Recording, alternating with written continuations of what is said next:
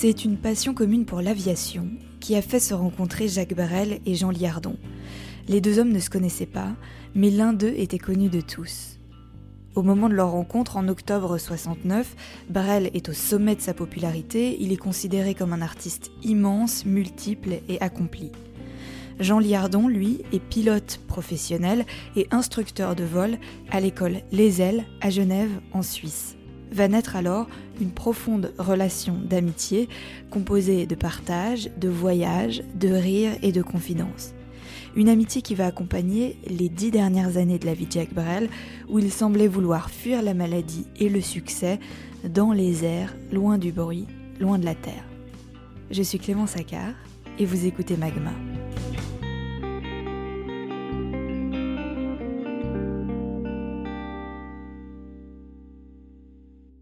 Un matin, j'arrive à l'école, et à l'époque, c'était le directeur, c'était en 69, le directeur, c'était encore M. Saxer. Moi, j'ai pris la place de directeur en 1970. Saxer me dit, ah, il y a un gars en bas, là, ouais, c'est un musicien, il s'appelle Burn, ou, ouais, j'ai pas très bien compris le nom. Écoute, euh, descends au restaurant, parce que l'école est au premier étage, et en dessous nous, il y avait le bar, l'école Les Ailes, le restaurant, l'école Les Ailes un bar finalement où les élèves passaient beaucoup de temps aussi et racontaient beaucoup d'histoires d'aviation. Alors bon, je dis bon, je descends et en descendant naturellement de loin, euh, je vois Jacques parce que là je le reconnais naturellement. Elle était déjà à table, au bar plutôt, euh, en train de boire des, du vin blanc, je crois que c'était du fondant, là ils étaient déjà dans le fondant, avec trois élèves de l'école parlant d'aviation. Alors comme c'était à peu près 11 heures du matin, je me suis dit, oh là là, là on commence mal. À 11 heures du matin, on est déjà en train de voir des, des verres. C'est pas très sérieux tout cela. Ce qui fait que je m'approche et Jacques euh, me voit arriver, puis je pense à l'élève, vous allez lui dire, ah, c'est ton instructeur qui arrive. Alors il se lève et il vient se présenter. Alors moi, ça me fait, ça vous fait un peu drôle quand Jacques Brel vient et se présente. Jacques Brel, ouais, on est un petit peu souffle coupé parce qu'on est enfin quelqu'un qu'on connaît, qui est immense et que j'appréciais aussi énormément à l'époque. Mais ça, c'est le côté brélien, c'est-à-dire c'est ce côté, lui, il considère pas parce qu'il est connu que tout le monde doit le reconnaître. Euh, Monsieur Gardon, alors oui, j'aimerais faire la formation chez vous. Euh, oui, oui, mais alors, vous savez, l'année prochaine, j'ai trois films à tourner. Euh, alors j'ai dit, écoutez, Monsieur Brel, je crois qu'on va monter dans mon bureau, on va aller discuter ça sérieusement, parce que si vous n'avez pas de temps, vous n'arriverez jamais à vous cadrer avec nos programmes. Parce que nous, on avait quand même par année quatre formations, on avait quatre promotions, mais ces promotions étaient de trois mois, donc à peu près 12 semaines. Et là, il y a quand même, euh, dans ces 12 semaines, 35 heures à 40 heures de théorie euh, par semaine. Plus, il faut quand même beaucoup étudier. Donc, vous ne pouvez pas euh, venir, partir, venir, partir, c'est exclu. Donc, vous devez être là. Elle me dit, oui, ouais, ça va être difficile. J'ai dit, c'est apprendre à laisser. Je ne peux pas vous offrir autre chose. Alors, il réfléchit bien, puis tout à coup, il dit, ouais, bon, alors, je, je, vais venir, je vais venir. Puis je dis, bon, ben, enchanté. Donc, on, vous attend pour le début du cours. Et après, c'est clair que finance, pour lui, c'était pas un problème. Euh, on n'a même pas parlé finance. Il m'a dit, ouais, je viendrai. Euh, au fait, d'habitude, c'est toujours les finances qui dictent si les gens viennent ou pas. Concernant Jacques, c'était pas le cas. Alors, euh, voilà, il me dit, bon, bon, alors je serai là. Le résultat, le mois de janvier est venu et puis il n'était pas là.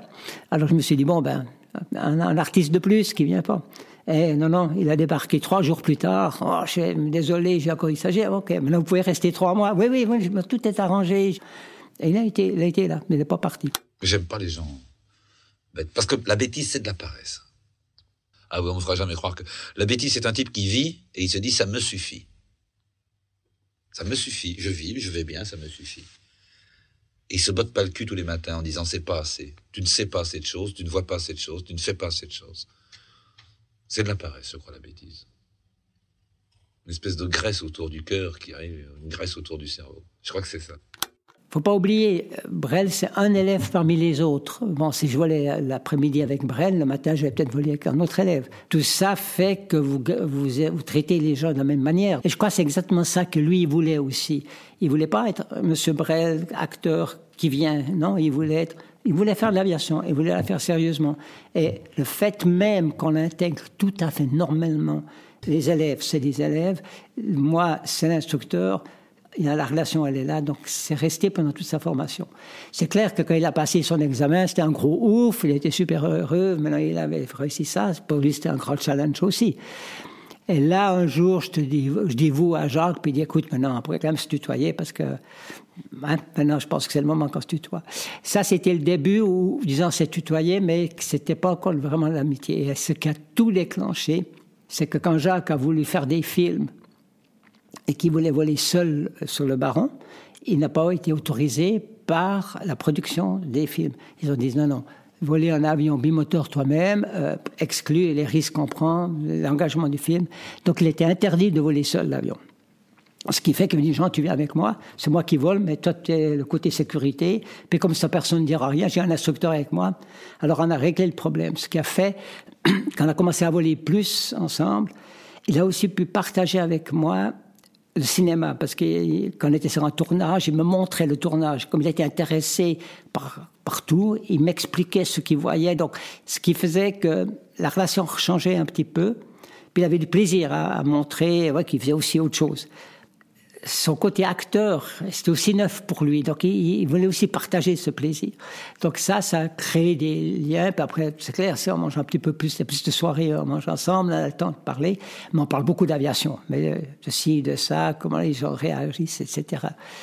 Oui, euh, l'amitié était là, ça, ça, ça, se crée pas de jour au lendemain, mais il était, il, adorait notre famille, il était très familial, hein, donc quand il y a eu des difficultés, ben, j'étais aussi là pour l'aider. Donc tout ça a beaucoup créé de liens qui sont devenus très forts à travers les années. C'est pas une affaire d'un jour, c'est une affaire qui s'est développée. L'amitié, c'est un, c'est un, exercice de très grande mauvaise foi, mais qui est merveilleux. On décrète un jour, je l'aime, et puis on l'aime. Puis le, gars peut tout faire, ou, la fille peut tout faire. Ça, c'est formidable. Il peut décider des choses le, jour même. initialement, il planifie pas. Mais une fois qu'il a décidé quelque chose, il planifie tout. Alors après, il planifie. Mais il y a beaucoup, de, énormément de choses qui sont spontanées. On fait ça maintenant. Cet élément d'être enthousiaste surtout partait peut-être seulement d'une discussion à table. Ah, il fait beau, euh, je sais pas, en Polier, il fait beau en Guadeloupe, c'est rigolo en Guadeloupe. Ça, peut être pendant un repas qu'il se dit, bon, on repart en Guadeloupe. Moi, ce que je trouve infernal, c'est le cycle du sédentaire. Le type qui se lève tous les matins, qui se, qui se brosse les dents, qui, qui dit au revoir à une femme qui est la même tous les matins, euh, enfin en principe. il, il, part au bureau, c'est le même, il voit les mêmes gars, il fait le même travail à peu près, il mange la même chose à midi, il rentre le soir. Et... Je trouve ça infernal. Moi. Alors que moi, ça change tout le temps. Eh ben, j'ai eu des cas où il est parti sur, où je l'ai amené à Palerme. Euh, Palerme, je le quitte, j'atterris à Genève, viens me chercher, il fait pas beau à Palerme, on part au Maroc ou on part en Tunisie. Donc, il pouvait décider des choses sur le moment. Et ça, c'est peut-être une caractéristique de Jacques, c'était de réaliser ce qu'il avait envie de faire. Vers 16-17 ans, un homme a eu tous ses rêves. Il ne les connaît pas, mais ils sont passés, ils sont passés en lui. Il sait s'il a envie de de brillance ou de sécurité ou d'aventure. Ou, Il le sait. Il ne le sait pas bien, mais il a ressenti le goût des choses, comme le goût du chocolat, comme le goût de la soupe aux choux. Il a le goût de ça. Et il passe sa vie à vouloir réaliser ces rêves-là. Et je crois qu'à 17 ans, un homme est mort, ou il peut mourir. Et après, je sais en tout cas que moi, j'essaie de, de réaliser les étonnements, plutôt que les rêves. J'essaie de réaliser les étonnements que j'ai eus jusqu'à, mettons, 20 ans, enfin. Et à 40 ans, on s'en aperçoit. Ça, c'est un autre problème. À 40 ans, on le sait. Jusqu'à 40 ans, je ne le savais pas. Et maintenant, je sais que c'est comme ça. Ces obligations professionnelles, elles existent. Hein. Donc, euh, les films sont là, il y, a, des films à les faire. Euh, il y a le succès, le non-succès, il y a beaucoup d'invitations, de présence qu'il essaye comme il On a beaucoup pris l'avion aussi pour aller rencontrer des amis. Un jour, on me dit, on parle au Castellet. Je dis, qu'est-ce qu'on va faire au Castellet? Tu veux faire des courses de voiture? Non, non, non, j'ai un ami, un copain à voir au Castellet. On part pour le Castellet, oui. Il y a énormément de spontanéité dans tout ce qu'il fait. Et l'homme est un nomade. Et toute sa vie, l'homme, je crois, un homme normal rêve de, de foutre le camp des espèces d'aventures, quel qu'il soit, même si le gars est fonctionnaire depuis 40 ans. Quand on le voit un soir et qu'il essaie de se libérer un peu, il vous dit, j'aurais voulu être pilote, j'aurais voulu être machin. Tous les hommes ont envie de faire quelque chose. Et les hommes ne sont malheureux que dans la mesure où ils n'assument pas les rêves qu'ils ont.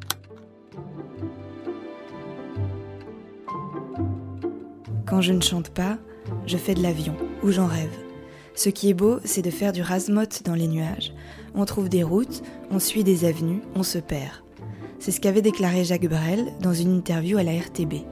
L'avion, pour lui, c'est un moyen de s'échapper et de rêver, mais aussi d'être encore plus spontané, et de rendre notamment visite à ses amis lorsqu'il le souhaitait. Par exemple, Charlet Marouani, qui était l'impresario de Brel, était propriétaire d'une villa en Corse dont le petit mur de jardin dépassait d'un mètre cinquante sur le terrain du voisin. Une situation qui avait provoqué une plainte de ce dernier, puis une convocation au tribunal face à la résistance de Marouani qui trouvait idiot de détruire son mur. Jacques Brel, accompagné de son ami Henri Salvador, de sa compagne Madely Bamy et de Jean Liardon, avait alors décidé de rendre visite à Marouani avant son procès. Alors, quand Jacques a su le, jour du euh, tribunal, on s'est dit, hum, il y a un Charlet qui est là-bas, on va aller lui dire bonjour le jour avant. On va aller dans le même hôtel que lui, on n'a rien annoncé, tout ça, Charlet ne euh, savait pas. on a commencé à réserver les chambres, ben, il y avait euh, Salvador, il y avait Jacques, moi, pardon, Madeleine et moi. Alors on est allé, le soir justement, on a vraiment euh, découragé, pris, fait peur à Marouani euh, que tout allait de travers, qu'en Corse quand même. Et que les Corses, on ne sait jamais ce qui se passe quand on va dans une procédure. On était vraiment très sérieux. Jacques était très concerné. Il dit, merde. Et encore le juge que tu as, tu sais. J'ai pris un peu mes renseignements. Vraiment, on a été affreux ce soir-là. Ils avaient tellement chargé le pauvre Marouani avant son procès qu'il se voyait déjà en prison, Marouani. Il n'était plus du tout rassuré. On était allé le voir pour le rassurer, pour l'assister dans son procès. Mais je crois que le soir avant, on était juste un peu, juste fait un peu le contraire, toute l'équipe. Mais euh, oui, c'est des copains, ils rigolaient ensemble. Donc, on voyait très bien, euh, ils, étaient complices. Ils avaient, ils n'avaient même pas à dire on va, faire un gag. Ils le, construisaient sur le moment. Ils, ils faisaient ça aussi ce côté spontané des choses. Alors le pauvre Marouani, il est parti, puis le lendemain, bon, on va, on va au tribunal, alors il faut se représenter, il y a tout, le système tribunal qui est en place. Vous pouvez vous imaginer que quand vous avez tout à coup un Brel, un Henri Salvador, qui sont là en première, en deuxième ligne, et, euh, passons initialement assez inaperçus, jusqu'au moment où, au fait, le juge qui, crache le morceau. Il dit Ah oui, monsieur Marouani, euh, je sens que vous êtes euh, très euh, bien représenté, vous avez tous vos amis avec vous. je crois bien qu'il cite le nom de, Brel. Tout boum, ça sort. Et puis bon, alors on commence. Alors non, je crois que celui qui fait la défense, vous voyez, avec tous les amis qui sont là, et M. Marouani est un bon gars, etc. Donc tout partait un petit peu au niveau de la rigolade, mais euh, au fait, on avait on a un petit peu déséquilibré quand même le système juridique avec la présence de, ces deux superstars de la chanson française. Surtout pour un petit mur, finalement, on n'était pas, on n'avait tué personne dans l'histoire. Donc ça faisait quand même bien présent. Alors, Pierre Jacques, qui est quand même très observateur, il a vu qu'il y avait à coup un mouvement de, de journaliste qui était en train de se faire à la, à la porte, là. Puis il a dit on fout le camp, on part. Et puis quand Jacques dit on part, on ne discute pas, hein, c'est qu'il a, une raison de partir. Et on s'est tous levés, puis on a quitté le tribunal euh, le, plus vite possible, avec naturellement les journalistes qui après nous suivaient en voiture euh, jusqu'à l'aéroport. Mais après, quand on est arrivé à l'aéroport, les journalistes n'ont pas eu l'accès tout de suite, puis nous on était déjà à l'avion, donc on a pu partir.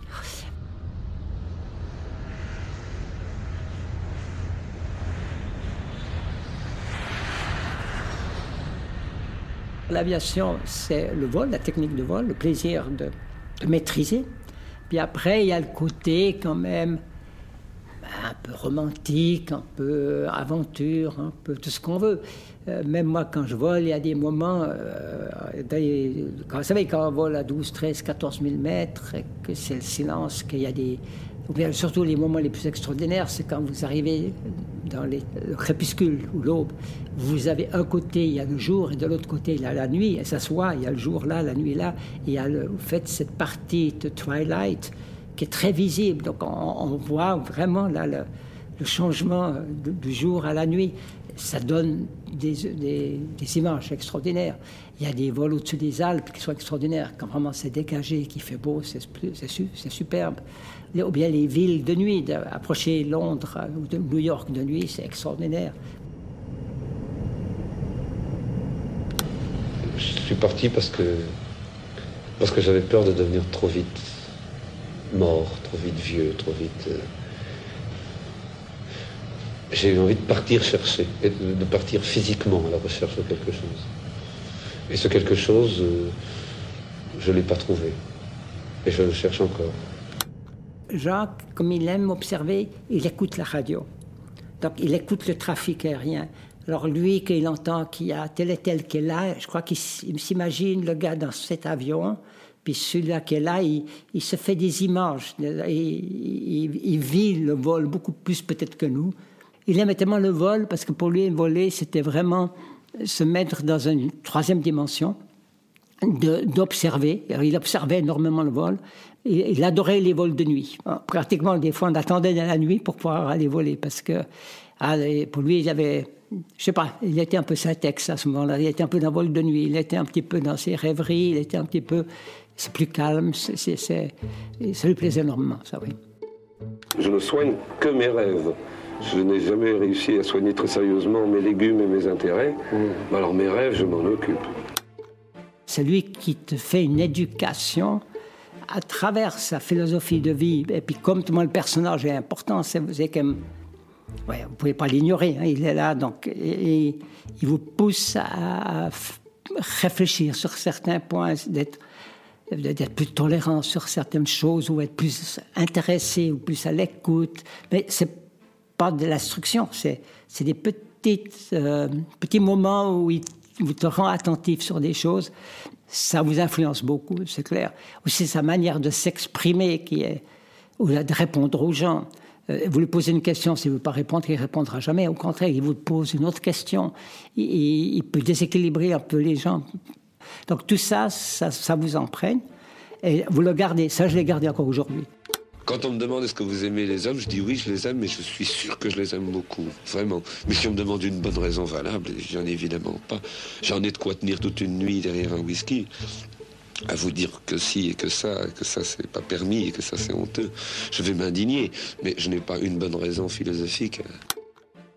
Mon épouse, qui était hôtesse de l'air à Suissère, elle a commencé à avoir des vomissements, euh, ou à faire des envies de vomissement pendant le vol, puis ça nous surprenait quand même un petit peu. Euh, à ce moment-là, parce que comme hôtesse de l'air, elle avait des milliers d'heures de vol, donc elle n'a jamais rien eu.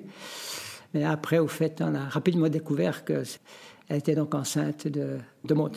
Euh, je ne sais plus exactement où je dis, écoute, Jacques, n'aimerais pas être le parrain de Maud puis il dit, oui, moi, je ne suis pas catholique. Puis je dis, moi non plus, hein, moi je suis protestant. Ah oui, puis moi, les églises, moi, c'est pas grave, on va à l'église, puis tu auras du plaisir. Oui, oui, je suis d'accord, je suis d'accord. L'arrivée de Jacques, personne ne savait. Euh, c'est clair que vous arrivez à l'église et il y avait, je crois, quatre ou cinq baptêmes en même temps. Alors, il y a l'église qui est pleine. Et puis, euh, ben, nous, les gens, ils n'avaient pas tellement vu qu'il y avait Jacques initialement. Mais petit à petit, justement, ça commence à se savoir. Bon, il y a les cantiques. Bon, alors, euh, tout le monde, pasteur chante, les, gens à l'église chantent. Mais Jacques, il il tâtonne plus, il ne laisse pas partir la voix, on sent très bien qu'il reste en recul. Alors tout le monde, ben, je pense que c'est 200-300 personnes qui sont là, aimeraient bien entendre Jacques chanter, donc il chante de moins en moins fort. En fait, ce qui fait que pratiquement à la fin, il n'y a plus personne qui chantait, puis le pasteur a fini tout seul sa, chanson. Je dis que c'est ça, euh, qu'il arrivait certains moments dans la vie, je crois, où un homme peut se dire euh, ça y est, je peux être malade enfin malade de n'importe quelle façon, quelqu'un me tiendra debout. Je pense en tous les cas que c'est une des plus belles définitions du couple qu'on puisse donner. Je sais pas. Je sais pas. Ça, ça sert souvent à ça, comme ça, entre, hommes. Je crois qu'entre hommes, ça existe aussi. une espèce de solidité, une espèce de béton qui est formidable. Les hommes partent souvent à deux lécher leurs plaies. Leurs plaies respectives. En 1974, Brel se découvre un cancer du poumon. Il décide malgré tout de poursuivre le tour du monde qu'il avait entrepris avec sa compagne et sa fille, mais lors de son escale aux îles Marquises, dans l'archipel de la Polynésie française, il décide de s'y arrêter définitivement. Là-bas, personne ne le connaît. Madly, sa compagne, lui achète un bimoteur avec lequel il rendra des services aux habitants, les transportant d'une île à l'autre. Pendant ce temps-là, en France, en Belgique et en Suisse, les médias le cherchent. On le sait malade. La presse veut des détails, les gens veulent des photos. Jean Liardon est l'un des seuls à savoir où il se trouve, mais ne trahira jamais son ami. En 78, son état s'aggrave et Jacques Brel quitte les îles pour tenter de se faire soigner en France. Sur place, les paparazzis le traquent, alors il se réfugie à Genève. La nuit du 6 octobre, alors qu'il réside avec Madly à l'hôtel Beau Rivage, il semble particulièrement mal et désorienté. Il faut impérativement le ramener à Paris.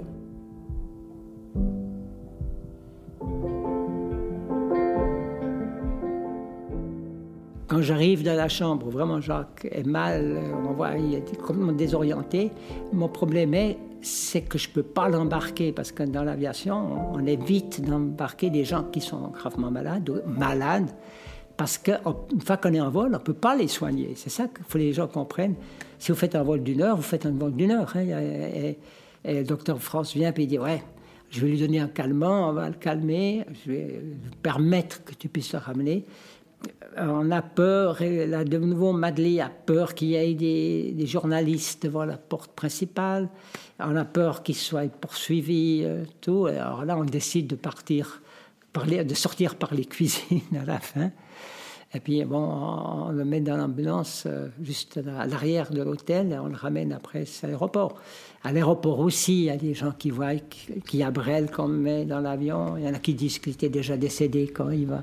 Il y a un tas d'histoires qui, qui tournent autour de ça.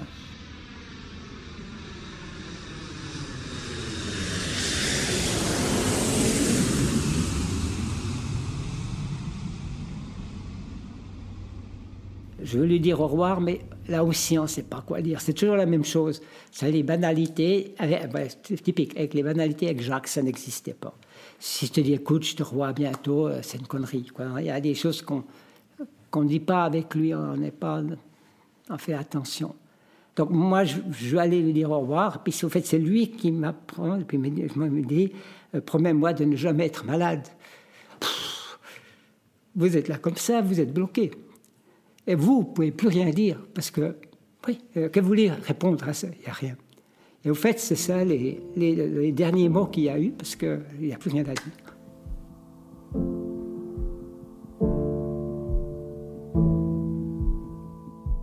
Messieurs, bonsoir. C'est bête de mourir au printemps, avait chanté Jacques Brel. Jacques Brel qui aura donc choisi un matin d'automne pour partir avec les premières feuilles. Il est mort, le poète, il est mort ce matin à l'hôpital franco-musulman de Bobigny à 4h10 après une embolie pulmonaire.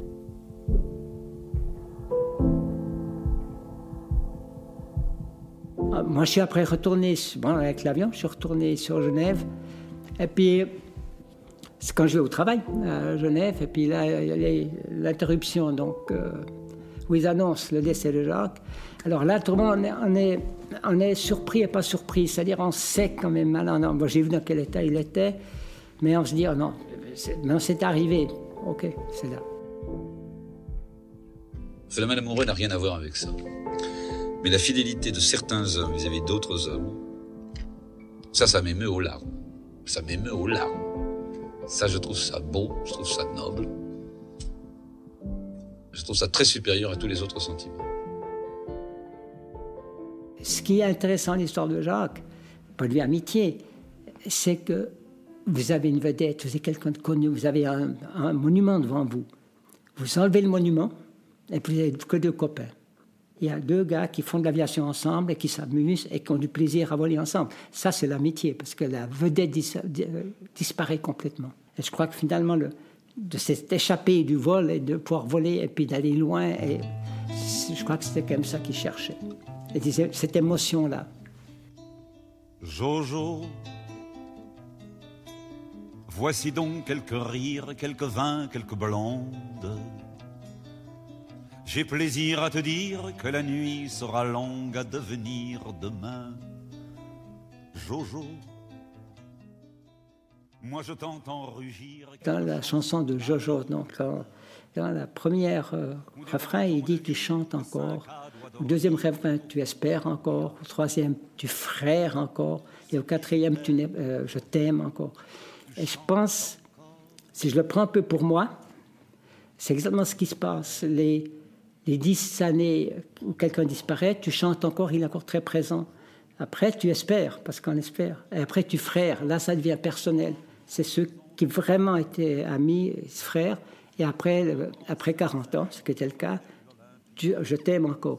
Et vous faites, c'est ça. Quand vous perdez quelqu'un, c'est qu'il rentre dans votre souvenir. Et je crois que c'est ça qui est important. C'est à vous que ça se passe, c'est pas pour les autres. C'est-à-dire, les autres comptent pas. Chacun en fait ce qu'il en veut. C'est-à-dire, la, personne qui, qui décède, il ne faudrait pas lui dire au revoir, il faut lui dire bonjour, parce que maintenant elle entre en vous, elle est en vous. Vous voyez, c'est, c'est un- une démarche complètement personnelle. Et là, le reste, ça compte pas. Six pieds sous terre, tu n'es pas mort, Jojo.